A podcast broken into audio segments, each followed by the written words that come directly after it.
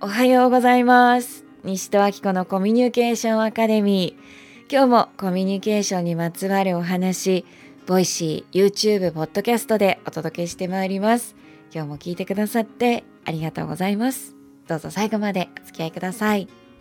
今日は直感の導きってすごいよねっ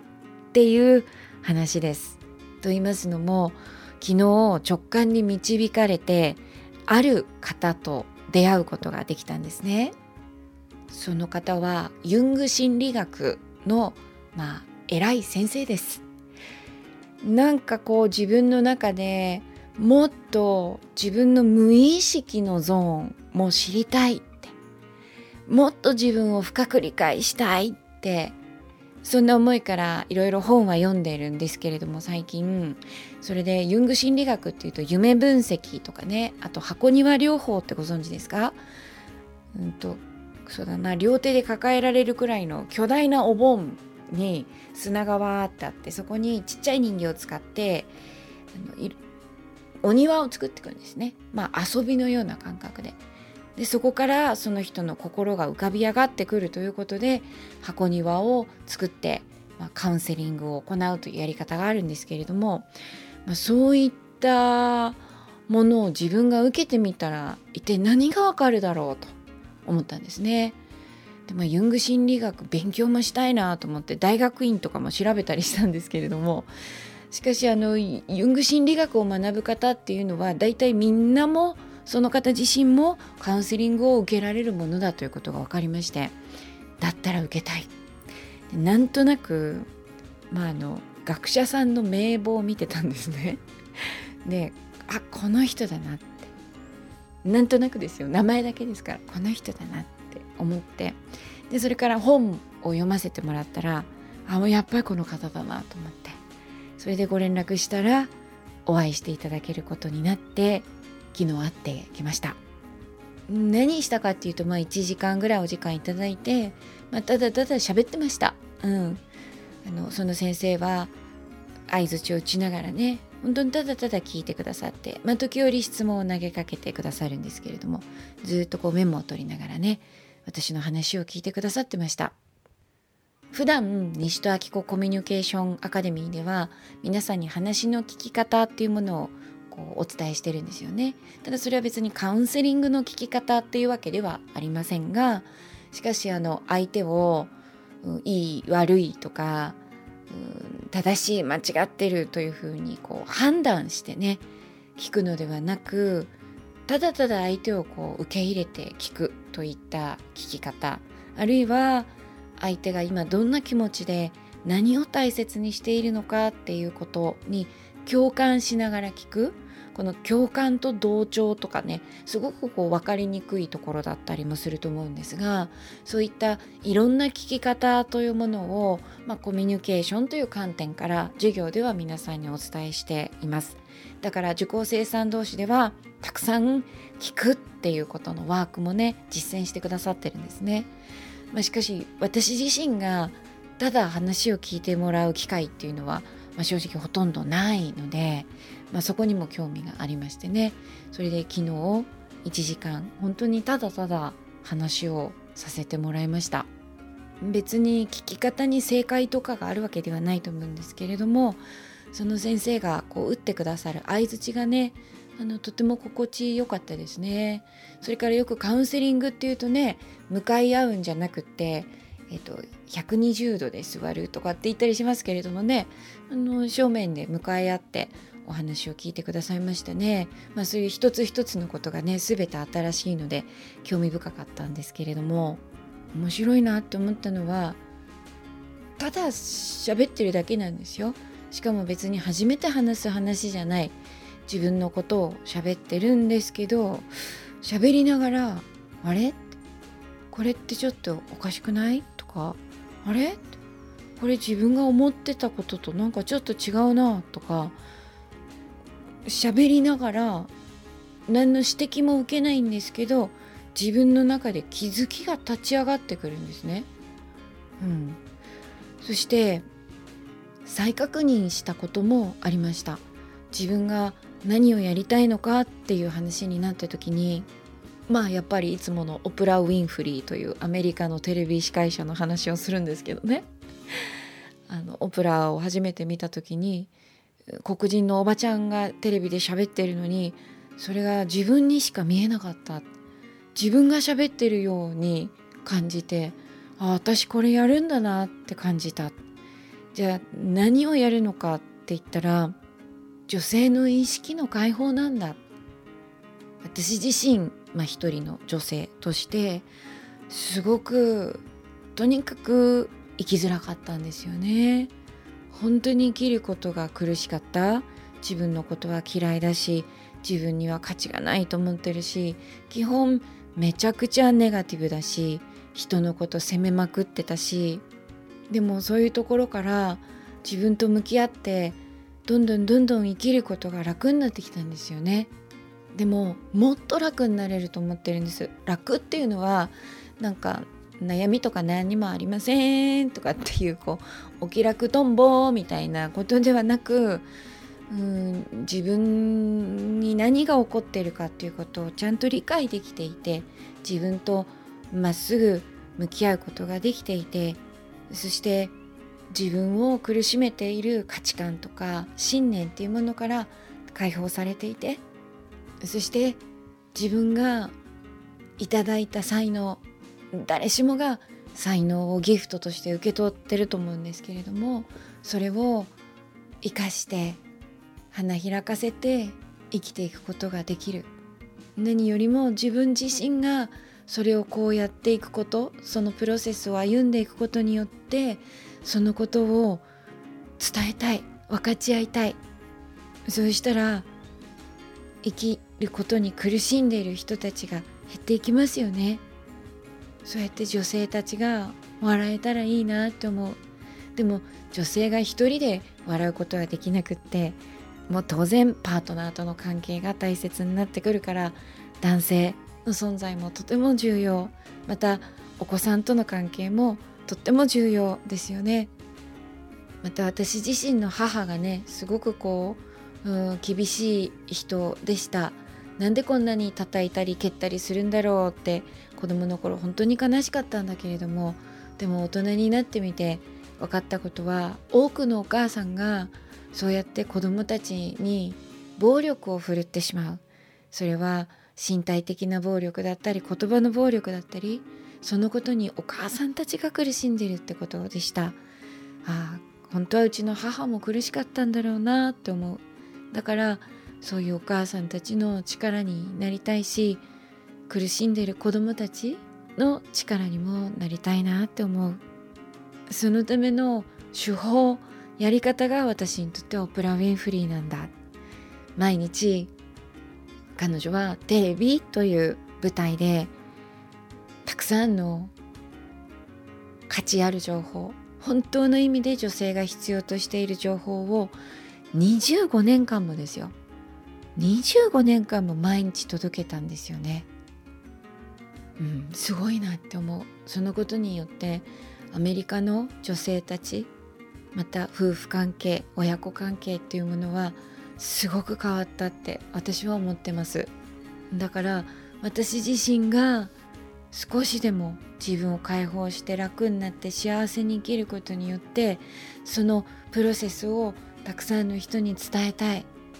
そして同じように楽に楽しく幸せに生きられる人たちが増えたらいいな。その結果お母さんが子供を叩かなくていい社会。ね余裕がないんですよ。わからない知らないだけなんですよ。その結果叩かれる子供もいない。そういう世界になってったらいいなって本当に思う。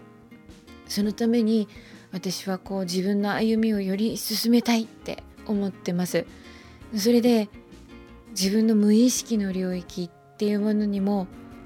まあ、アクセスしたいというかそこも理解したいそう思って、まあ、昨日ユング心理学の先生にねカウンセリングしてもらったわけなんですよね。その中では先日ボイシーの生放送でお話ししたこうどこか無気力な自分なんかこう情熱が湧いてこない自分っていうんですかねこうそういうものがいてうん別に頑張らなきゃいけないって思ってるわけじゃないんだけどなんかこう本来の自分の情熱というものとつながれてない気がするっていうお話もさせてもらいました。セッションの中で別に直接何か、うん、アドバイスとかをもらったり分析を聞かせてもらったわけではないんですけれどもその帰りに図書館に寄りましてね。それでなんとなく気になった本をこれもまあ直感なんですよね。なんとなく気になった本を一冊だけ借りて帰ったんですそして読み始めたら帰ってそこに「これか」っていう言葉が書いてありました。何が書かれていたかというと社会から浮いてはいけないよっていうことです瞑想をしに来る人たちまあそれ仏教の本だったんですけど瞑想をねしに来る人っていうのはまあどこかある意味こう社会とうまくいかないような体験をした人たちだと。でそれで瞑想することによって余計に社会から浮いてしまうようではそれは本物の瞑想ではないよ瞑想というのはそういう人たちがまたちゃんと社会に関わっていけるようにしていくためのものなんだ。そういったことが書かれてたんですね。その時にあなるほど。私はまだちょっと社会から浮いてるんだ。ってことに気がつきました。2018年から、えー、1年間ぐらい人に会わず仕事もせずプライベートでも誰にも会わないというね。本当に、えー、自分と向き合うという濃密な時間を過ごしたわけなんですけれどもそこからね社会復帰して数年になりますけれどもそれでもまだこうどこか浮世離れというか社会というものと深く関わろうとしてない自分がいるんだっていうことに昨日その本を読みながらね気がついたんですよね。面白いですよね。その直前にカウンセリングで話をしてでその直後に寄った図書館でなんとなく選んだ本に知りたかったことが書いてあった。